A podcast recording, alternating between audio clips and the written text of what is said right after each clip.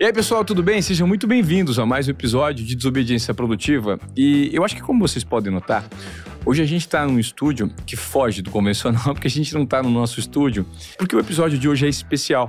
Hoje eu trouxe como convidados duas pessoas que passaram a ser meus sócios numa aventura empreendedora que eu, eu falo aventura, mas na verdade não é uma aventura. É um projeto muito sólido que nós temos para impactar o mercado, dentro desse conceito de desobediência produtiva. E nós vamos debater hoje como os meios de comunicação estão descentralizados e de que forma nós podemos cada vez mais gerar impacto por meio do nicho e por meio de algumas networks, que é o caso que nós vamos debater hoje. Por isso eu quero apresentar para vocês os nossos convidados. Eu tenho o prazer de estar com o Rafael Coca, da Spark, e com o Leandro Gléria, o Leandro é o CEO, o cara que está à frente do Resenha Digital Club. Aí você vai falar assim: o que é o Resenha Digital Club? Ivan Moré, é exatamente a aventura que eu chamei, que é o negócio que nós montamos, que já foi lançado no mercado. E nós viemos falar um pouco mais sobre como a gente pode usar marcas por meio de influenciadores de nicho para gerar uma reverberação no mercado ou amplificar mensagens de marcas hoje em dia. Então eu gostaria de começar apresentando os dois aqui. Coca, prazer ter você aqui. Leandro, muito bom. Vamos falar sobre o Resenha Digital Club, que eu, inclusive, eu já vou pedir para colocar aqui na tela, ó, que é a nossa logo, Resenha Digital Club. Eu queria começar primeiro entendendo como é que surgiu essa ideia, por que vocês me convidaram para fazer parte disso tudo? Não sei qual que você quer começar a falar, depois eu passo a bola para o Leandro. Vamos lá. Bom, primeiro um prazer a gente conversar aqui sobre esse projeto. A gente se conhece há tanto tempo e, e, agora a gente tem a felicidade de estar empreendendo juntos. Rapidamente, a minha história, eu tô no marketing de influência com a Spark, desbravando, como a gente fala, esse segmento há oito anos, em que a gente percebeu essa mudança uh, do modelo de comunicação das marcas, entendendo essa horizontalidade das vozes nas redes sociais. A rede social veio para dar espaço e, e, amplificar vozes, e muitas delas viraram os influenciadores, os criadores de conteúdo, e a gente veio para desbravar esse mercado. Estamos há oito anos já, atendendo mais de 400 marcas. E mais recentemente a gente percebeu como começaram a fortalecer no mercado esses perfis mais verticais, mais nichados de criação de conteúdo. E um desses, dessas verticais é o futebol. A gente sempre teve esse desejo de fazer alguma coisa para tirar proveito dessa economia, desse modelo, mas isso só foi sair do papel mesmo quando o Leandro é, me procurou, e aí eu vou deixar ele contar um pouco de como foi esse, esse contato, que eu acho que foi uma ocasião em que a gente percebeu que tinha um interesse comum, até chegar depois a você, que acho que a gente pode contar essa, essa sua entrada no projeto. Legal. Valeu, Rafa. É, Ivan, a vida inteira eu trabalhei em cervejaria, né? E daí veio o meu contato com o meio de influência e marketing também com o esporte. Por quê? Eu trabalhava em uma cervejaria, que é a Heineken, e como toda empresa de consumo, a gente trabalha muito com influenciador. E uma das plataformas da Heineken era justamente futebol, a Libertadores, a Champions League. E ali eu comecei a ter um relacionamento com esses influenciadores, isso há 5, 6 anos atrás. E aí, nos últimos dois anos, a gente começou a acompanhar uma movimentação muito grande do mercado, da mudança do consumo, principalmente do ao vivo e da segunda tela ali no esporte, da galera consumindo muito mais o digital. Então, você tem aí vários exemplos de, de mudança de consumo, né? Você tem aí o Campeonato Paulista migrando para o YouTube, você tem transmissões de competições ou de clubes sendo feitas por, por influenciadores. O Gaules fez isso, o Casemiro é um grande exemplo disso. A gente começou a ver esse movimento e aí começou a estudar um pouco mais esse mercado, o que, que, poderia ser feito. O modelo de negócio de network se mostrou muito assertivo também, né, nos últimos anos. Aí a gente tem cases, plataformas no mercado já que mostraram que essa forma de trabalhar funciona e é assertiva. E aí a gente já pelo relacionamento que tinha com o Coca, com o pessoal da Spark, a gente apresentou isso para eles, e como ele disse, já era algo que estava ali para acontecer. Nos juntamos também com você, que é um cara que somou muito no projeto, e aí nasceu o Resenha Digital, que hoje a gente já pode dizer que é a maior network de perfis impessoais de, ligados ao esporte do Brasil. Então foi assim que surgiu, acho que juntou um pouquinho da experiência que eu tinha em cervejaria, com, com esporte já, a Spark gigantesca no, no mercado de influência, e agora um craque aqui no é. uma baita experiência com é, esporte. Olha só, tudo isso que a gente está falando pode ser que para você que esteja em casa, né, e acompanhando Desobediência Produtiva, independentemente se por áudio ou por vídeo, eu, eu prometo que aqui nesses próximos, é, nessas próximas perguntas eu vou tentar explicar e dissecar o nosso modelo de negócio para vocês. Primeiro, entendendo com o Rafa como funciona exatamente a Spark e como a, a Spark dá atração nisso. Então, explica para a gente exatamente como é que surgiu a ideia da Spark, Rafa, que é uma empresa muito consolidada no mercado, como é que surgiu, como ela trabalha o modelo de negócio, para a gente voltar um passo para explicar com mais detalhes o resenha. Legal. Bom, eu sou publicitário de formação e, e, eu gosto de falar isso porque foi através das minhas experiências em publicidade, eu trabalhei por muito tempo em agência, cuidei de marcas, uh, que a gente percebeu uma demanda que passava a surgir, que eram as marcas enxergando em pessoas um potencial de serem veículos de comunicação. Isso eh, lá para 2013, 14. Tá. Então, quem acompanha era começaram blogueiros, tal. Se você pensar hoje em dia tem blogueiro, é, youtuber, instagrammer, tiktoker, twitteiro. Então, as redes sociais elas passaram a, a criar novos veículos de comunicação e as marcas começaram a olhar para isso com um potencial de se conectar com a audiência, de gerar conteúdo, de navegar nas redes sociais. Porque antes disso as redes sociais não eram usadas para exploração comercial e nem para marcas, né? Exato. Surgiu, e a gente gente está vivendo isso. A gente é de uma época que não existia rede social. A rede social passou a existir, primeiro de forma orgânica, só para se comunicar com um nicho específico, né? Ou quem era público se comunicar com o público. Mas a partir dessa percepção que você teve, a Spark surgiu observando que marcas podiam se apropriar desses perfis de pessoas. Exato. É, e, e, e, por que, que eu falei da parte de publicidade? A gente percebeu que as marcas que começavam a se aventurar lá em 2010, 2012 a, a trabalhar com os influenciadores, elas tinham uma péssima experiência porque o mercado era muito amador ainda. Ah. E a gente trazendo esse viés de comunicação, a gente olhou e falou: não, isso aqui é, é um processo de comunicação tal qual uma marca faz para veicular na televisão. Só que precisa trazer essa inteligência, precisa trazer tecnologia, precisa entender por que, que é o influenciador A e não o B. Então, a ideia foi lá em 2014 criar uma empresa uh, focada em aportar valor para as marcas, não fazer agenciamento, que é um outro modelo de negócio que tem ah. no nosso mercado, que o resenha vai um pouco mais para esse lado, que é onde você vai, a gente vai prezar pelo criador de conteúdo. No caso da Spark, a gente está prezando pelos interesses da marca. Tá. Então, a gente criou uma, uma estrutura que começou com prestação de serviço, principalmente, e que hoje evoluiu. A gente tem soluções tecnológicas que a gente desenvolveu em casa, outras que a gente representa de fora do Brasil. Abrimos agora um braço de educação, que a gente entende que isso é, é, é latente no nosso mercado. Então, é, é uma empresa focada em desbravar as oportunidades dentro dessa disciplina marketing de influência que, desde que a gente montou a empresa, só cresceu. Hoje está na boca do povo, todo mundo fala de marketing de influência. Quando a gente começou, nem tinha esse termo termo. E aí disso, a gente depois fala aí como chega no, na oportunidade do resenha, mas o nosso core é esse entendimento de geração de conteúdo a partir de pessoas em nome das marcas. Ou seja, eu chego com uma dor da minha marca lá falo assim: Spark, Coca, me ajuda. Eu preciso me comunicar com um público tal, eu estou com dificuldade, minha verba de marketing é essa, você monta uma estratégia para mim. Exatamente. E, e, o que há alguns anos, vamos dizer, três, quatro, era algo quase marginal, que as marcas, quando sobrava um dinheiro para o influenciador, isso mudou totalmente. Esses dois anos de pandemia, eles geraram um crescimento exponencial para essa disciplina. E hoje você tem marcas que têm metade, às vezes mais da metade do seu budget voltado para trabalhar só com essa disciplina marketing de influência, ou seja, criar conteúdo com influenciadores.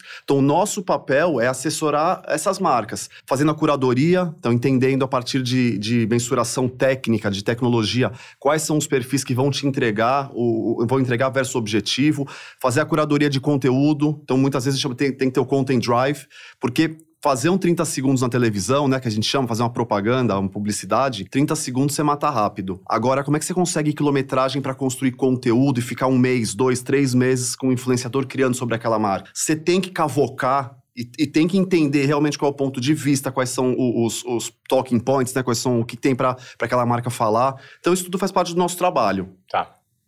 É, e hoje, Leandro, quando você olha esse modelo de negócio, é, trazendo a sua expertise no mercado, né? Heineken, dessas empresas que você citou. Como é que as marcas dividem hoje? Você falou de 50%. Hoje é muito mais negócio você colocar dinheiro no digital do que colocar no, no mainstream, no, nos modelos tradicionais de comunicação, certo? Sim, é, eu acho que os dois formatos ainda funcionam. Ainda funcionam? acredito que sim. Acho que ah. o objetivo da comunicação é diferente. Acho que o resultado de um e de outro é diferente. Quando a gente fala de, de mídia de massa, a gente era awareness, a gente era conhecimento de marca, mas quando você quer gerar conexão, eu acho que o influence marketing ele, ele entrega muito mais, porque de fato você tem. As pessoas se identificam com aquilo, né? Uhum. Então, quando você segue, eu sigo o Ivan Moré, eu sigo ele porque de fato eu me identifico com você, ou, ou seus gostos, seus costumes, seu dia a dia. Alguma coisa em você me conecta comigo. Então, quando você fala de alguma marca, você está recomendando aquela marca. Então, por ter essa conexão com você, eu acredito naquilo e passo a consumir aquilo também. Tá. Agora, quando você quer gerar massa, você quer gerar conhecimento, eu acho que sim, ainda a mídia de massa funciona muito bem. Acho que então acho que são prateleiras diferentes e acho que elas se complementam. E o resenha digital ele justamente entra muito nisso, porque a gente está posicionando o resenha digital como uma amplificadora. Então, sim, a marca pode ter a campanha dela, pode ter ali um hero, de repente, um artista que puxa a comunicação, que vai gerar esse alcance maior. Mas quando a gente põe uma amplificação, uma amplificadora, que a gente está chamando resenha digital aqui, você consegue gerar mais conexão, você consegue amplificar ainda mais essa mensagem. Então, acho que são prateleiras diferentes. E as marcas ainda se preocupam muito com os dois. Eu acho que se a gente voltar ali 10 anos atrás, quando eu estava na cervejaria ainda, uhum. quando eu comecei minha carreira em cervejaria, o marketing de influência, como o Rafa falou, não existia. Se olhava às vezes para um blogueiro ou outro, mas era algo muito pontual, baseado no relacionamento. A gente não tinha uma Spark para te dar uma consultoria de como trabalhar com esse mercado, por exemplo. Então isso foi se transformando, foi evoluindo até o ponto que a gente está hoje, que de fato você tem aí um consumo de mídia mudando completamente. A gente pega o esporte, por exemplo, já que a gente está falando do resenha, tá tendo essa migração, né? Da, acho que das pessoas acompanharem o esporte. Antigamente o, o, a rede social era só uma segunda tela ali ali. E hoje acho que a gente está vendo a rede social se tornando a primeira tela. Então muita gente está acompanhando o esporte pelo YouTube, está acompanhando pelo Instagram, pelas redes sociais. Então acho que tem essa mudança, mas de fato acho que as empresas ainda se preocupam com as duas prateleiras, tanto com a mídia claro. de massa quanto com, com o marketing de influência. Agora eu queria que você explicasse, Rafa, exatamente como é que foi a ideia do surgimento do resenha, trazer os perfis, arrebanhar os perfis e qual é a estrutura que a gente consegue propor para gerar essa amplificação para as marcas hoje por meio dessa network. Para a gente simplificar até o entendimento do resenha, é, quando eu falo que a rede social empoderou vozes, ela acabou criando novos produtores de conteúdo que ele, no passado, você que, que vivenciou muito isso, dependeria do aval de uma emissora, de um veículo de comunicação para você expor suas ideias. Então, Sim. eu quero escrever uma coluna num jornal, eu quero escrever numa revista, eu quero estar tá apresentando um programa na televisão. Hoje não. Hoje eu abro um perfil numa rede social, crio conteúdo, e se esse conteúdo tiver qualidade, tiver ressonância com uma audiência, eu virei um veículo de comunicação. E nesse processo, diversos criadores tiveram sucesso em diferentes nichos, e especificamente no nicho que usa o futebol como um gatilho para gerar conexão, são esses perfis que hoje compõem o resenha. Então a gente brinca que isoladamente cada um deles estava tá, seguindo seu caminho, criando conteúdo, repercutindo o que acontece em campo, repercutindo as notícias. Mas a ideia da network é que todos esses funcionem literalmente como uma estrutura integrada para a gente trabalhar a favor das marcas. Então é um exército que você cria de 30 jornalistas fora da redação, como Sim. a gente já, já brincou, cada um com a sua narrativa. Então a gente pode pegar a mesma mensagem que uma marca precisa e você tem 30 diferentes pontos de vista 30 diferentes narrativas. Falo 30 porque, no caso, hoje são 30 perfis administrados pela gente. E aí a mudança que tem do modelo de negócio que eu, que eu tenho na Spark para esse que a gente tem no Resenha é que a gente está cuidando desses perfis. Ou seja, a gente também tem um papel em ajudá-los a melhorar a sua produção de conteúdo, em ajudá-los a entrar com novas pautas, em direcionar o seu conteúdo orgânico e principalmente junto às marcas. Então é um trabalho que, para eu vender o produto, primeiro eu estou cuidando do produto. Primeiro a gente está lapidando esse produto, dando suporte, jurídico, suporte criativo, enfim, é, é de fato ajudando a, a que o conteúdo dele suba um degrau, chega a um outro nível. Suporte comercial também, né? Totalmente. E principalmente o suporte é. comercial, que é o que vai financiar o, o crescimento deles, o crescimento da empresa. E aí, acho que até aproveitando aqui, como é que você também surge com a gente? Acho que foi principalmente por esse entendimento do que é o business, que ele é um novo momento de comunicação. E você, você é uma prova viva de alguém que saiu em determinado momento de uma zona de conforto, vamos dizer, conforto no sentido de, de, chegar onde muito jornalista gostaria de chegar, e aí, através da desobediência produtiva que te deu muita, é, muitas conquistas lá dentro da, da emissora que você estava, de empreender, de se digitalizar, vamos dizer. Então, quando a gente cogitou sobre trazer mais gente para o projeto, eu acho legal colocar isso, que o, a sua chegada, ela além de dar visibilidade que você tem, você tem lastro. Você é uma referência para esses creators, porque né, já tem tido uma troca muito legítima, autêntica, sobre criar conteúdo, sobre criar quadros, sobre ter narrativa, sobre se comunicar com uma audiência que hoje é digital. Então, acho que isso é interessante que, que essa somatória que a gente tem de, de expertise, tem outros dois sócios que não estão aqui com a gente, né? Uhum. O Gabriel e o, e o, Pinho também. Mas acho que a gente tem aí um board, vamos dizer, quando eu coloco os cinco para conversar, com experiências complementares nesse, nesse viés de criar um grupo de comunicação, uma network de conteúdo. É, eu acho que quando a gente. Vocês me apresentaram a ideia do resenha, me fez muito sentido, gente. Por quê? Porque hoje, e você provavelmente produz conteúdo, né? Você que acompanha aqui o Desobediência Produtiva, né? Que vez ou outra sai com provocações, insights, e eu te peço, inclusive, que você compartilhe esse conteúdo, que é muito importante para a gente, né? É, o que, que nós percebemos? Percebemos que hoje você é dono do seu conteúdo, você é dono do seu canal. Só que o Resenha, eles propõem dar um passo além. Por quê?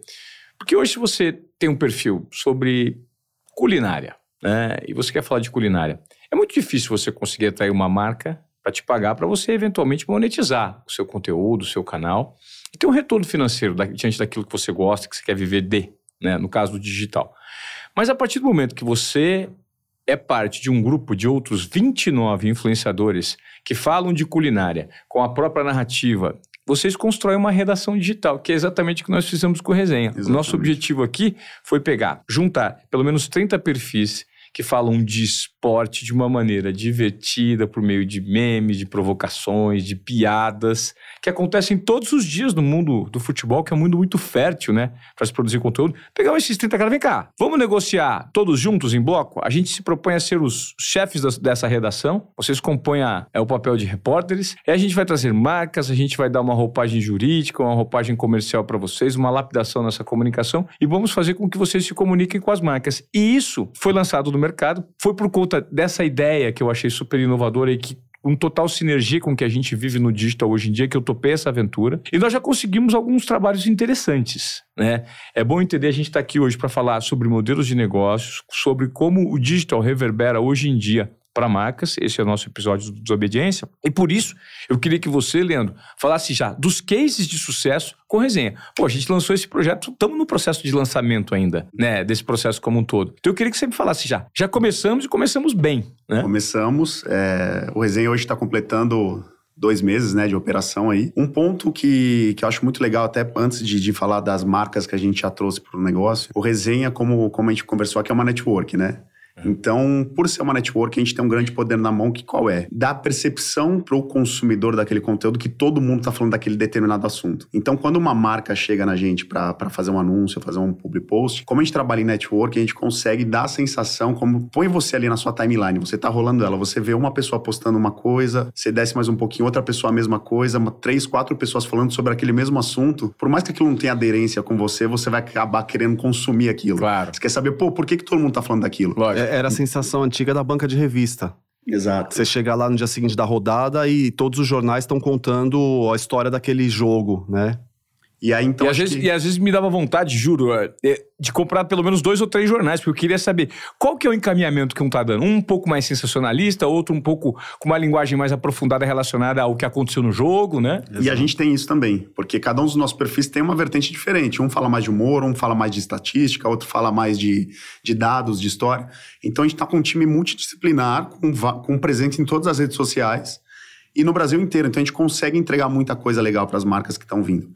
E mais do que falar de esporte, os perfis do Resenha hoje a gente tem uma base aí de 85 a 95% de público masculino que seguem esses perfis. Então, de fato, a gente consegue se comunicar com o homem de uma forma única, com uma linguagem única, né? Que o homem gosta de consumir aquele tipo de, de conteúdo. E a base que a gente tem, os 95%, revelam isso, é, mostram é, isso, isso. Isso também eu acho muito importante a gente deixar claro que o desobediência produtiva que a gente está excluindo o público feminino. Não, de maneira nenhuma. Né? É que existe uma cultura no futebol, e inclusive nós nos propomos a quebrar isso, né? Exatamente. né? Esse é um dado técnico, né? Acho que isso que é importante colocar. Uhum. A gente está falando aqui de, de mídia, um dado técnico que os mídias olham na hora de, de fazer o investimento da marca. No caso desse produto que a gente tem hoje, pelos perfis que são os maiores que tem no, no, no mercado, eles têm essa coincidência de ter 80% pelo menos seguidores homens. Tá. Então, obviamente, jamais estão falando que o esporte não é um ponto de conexão com as mulheres. Mas esse produto, esses perfis acabaram atraindo mais um público masculino. Sim. Então, quando as marcas têm esse propósito, esse é um produto adequado. Tá. Então, com esse cenário da base majoritariamente masculina, esse, esse poder de network, de, de dar a impressão que todo mundo está falando desse assunto, a gente começou a atrair as marcas já. Em dois meses aí, a gente tem grandes campanhas já na rua. Então, a gente já fechou fechou com Natura, por exemplo, com a marca de desodorante Rexona, com Premier, a gente Coca-Cola. Tá com, com Coca-Cola. Então, o projeto ele é novo, ele está dois meses na rua, mas já se mostrou um modelo de negócio muito assertivo. Sim. Porque, de fato, é difícil gerar conversas verdadeiras, né? O influencer marketing, para se manter em pé, ele, ele, depende dessa conexão. E quando a gente traz esses perfis que falam de futebol de uma maneira tão descontraída, por isso resenha, né? O resenha é essa conversa de bar, uma conversa mais leve.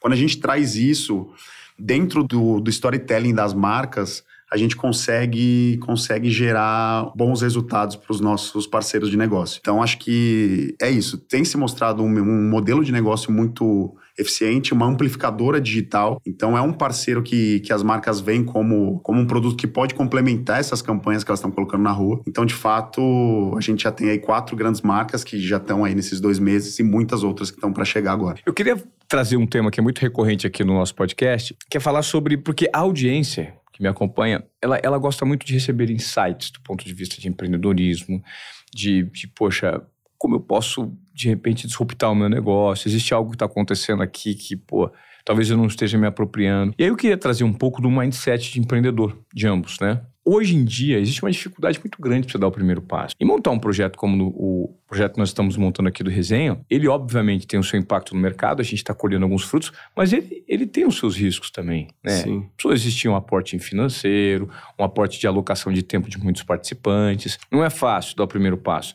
Então, é, eu queria saber, inclusive, de você, Rafa, do ponto de vista de empreendedorismo, cara. É, as oportunidades estão no, no mercado. Mas é importante a gente dar o passo, dar esse primeiro passo, é, executar. O que, que você o que, que você traz, de acordo com a sua jornada, de importante para o empreendedor seguir? Sim. Sabe? O entendimento mínimo para você começar a, de fato, puta, vamos colocar isso em prática, vamos realizar, vamos executar. Porque o que acontece hoje é muita gente tentando empreender, tentando disruptar o mercado. Puta, legal, isso aqui é uma oportunidade. Mas as coisas não acontecem. Né? Levando em conta a sua experiência, do ponto de vista empreendedor mesmo, o que você acha que é uma premissa básica para você compartilhar com a nossa audiência? É, eu, eu, tenho uma, uma trajetória, é, como você colocou, a minha trajetória de empreendedorismo ela começou com a Spark, então eu sempre eu trabalhei é, como funcionário tradicional. Eu não tinha esse ímpeto de empreender, eu fui é, estimulado por um dos meus sócios atuais, quando a gente trabalhava juntos. E o que eu vejo que foi um, um, ponto de sucesso e que eu poderia deixar é que eu fui empreender num segmento que eu já conhecia. Então tem muita gente que às vezes vai empreender é, totalmente fora do, do, ambiente que eles estão, e isso de partida já é um, um dificultador, Sim. além de tudo que tem a ver com empreender. Então, como eu falei, eu sou publicitário, eu atuava nesse, nesse segmento e eu detectei nesse segmento uma, vamos dizer aí, o famoso, uma necessidade não atendida. Tá. E decidi empreender nisso e todos os nossos outros outras vezes empreendedoras, como a Spark cresceu horizontalmente, a gente agora entra como sócio em projetos como Resenha, todos têm a ver com esse mesmo conceito, a mesma tese, como a gente fala no mercado de investimento. É. A nossa tese de desbravar o marketing de influência, o marketing de conteúdo.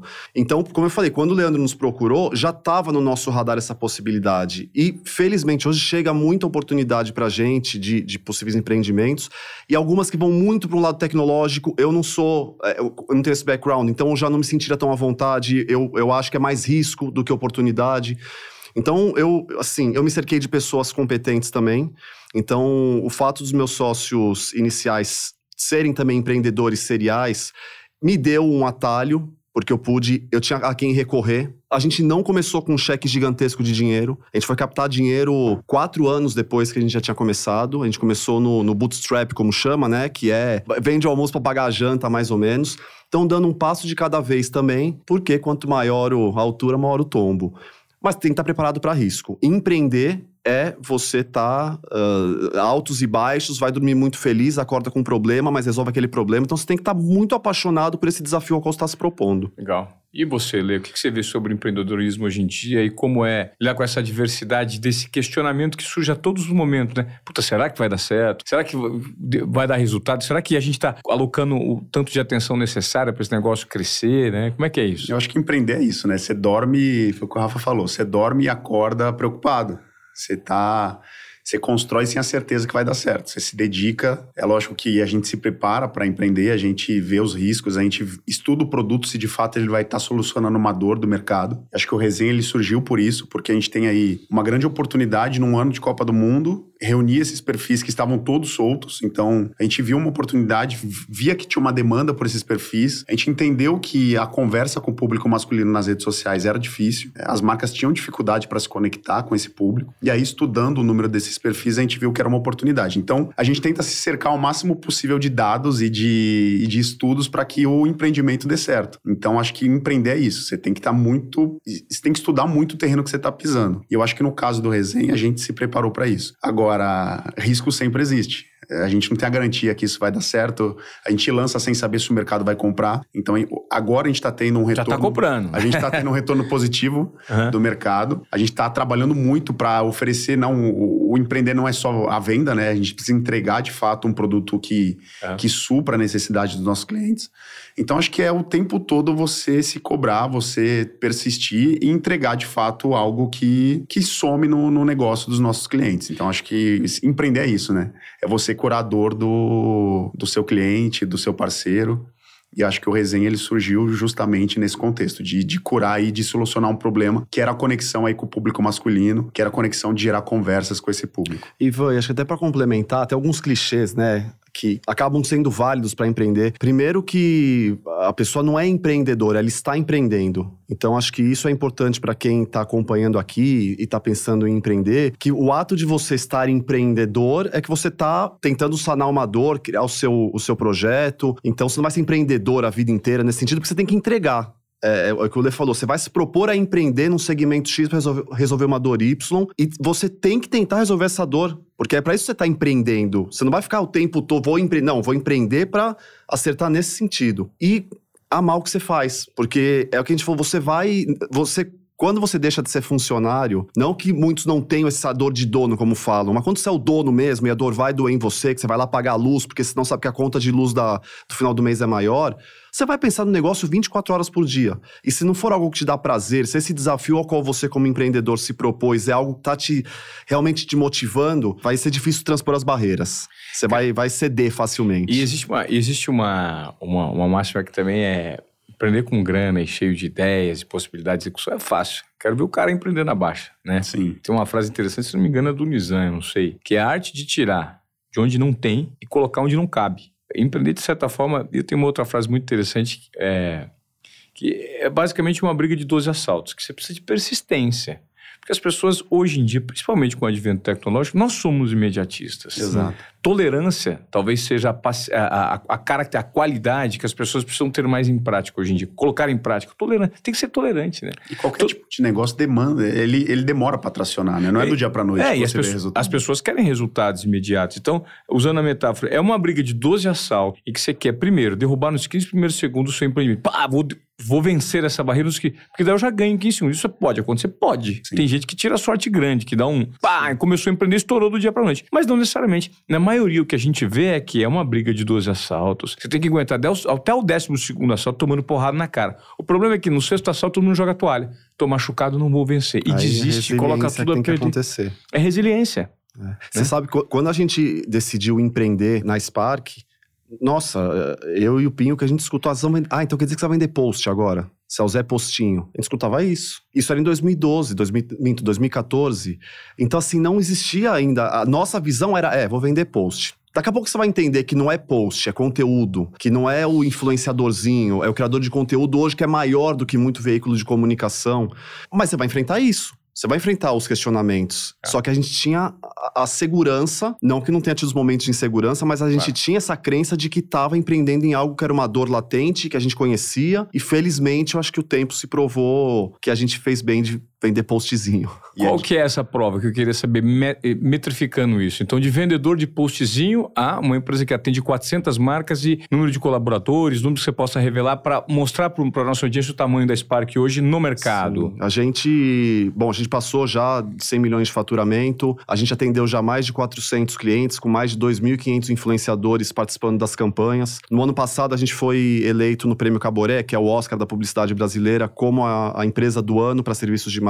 Legal. A gente triplicou o tamanho dos colaboradores durante a pandemia. Então, no modelo remoto, quando estava a maior dificuldade do mundo, eh, a gente acabou assim, começo da pandemia, final de março, a gente falou, ferrou, vamos fechar a empresa. Abril, a gente teve o maior faturamento histórico. Maio, maior faturamento, faturamento maior do que abril, isso 2020, quando, né, quando infelizmente a gente entrou nessa situação. Mas acabou que o efeito colateral dessa tragédia sanitária foi uma aceleração do digital. Sim. E a gente chega hoje com mais de 250 colaboradores e expandindo expandindo negócios como agora o Resenha. Então, alguns marcadores que a gente tem, vamos dizer, econômicos, financeiros, estamos já no segundo agora rodada de investimento com investidores que estão, os mesmos investidores da primeira rodada aportando mais para financiar o nosso crescimento. E importante, a gente até hoje, nesses oito anos, é só cash in, é só por dinheiro na empresa. Nós, enquanto empreendedores, a gente continua dedicando o nosso sonho a fazer a empresa crescer e não em ganhar a batalha no sexto assalto.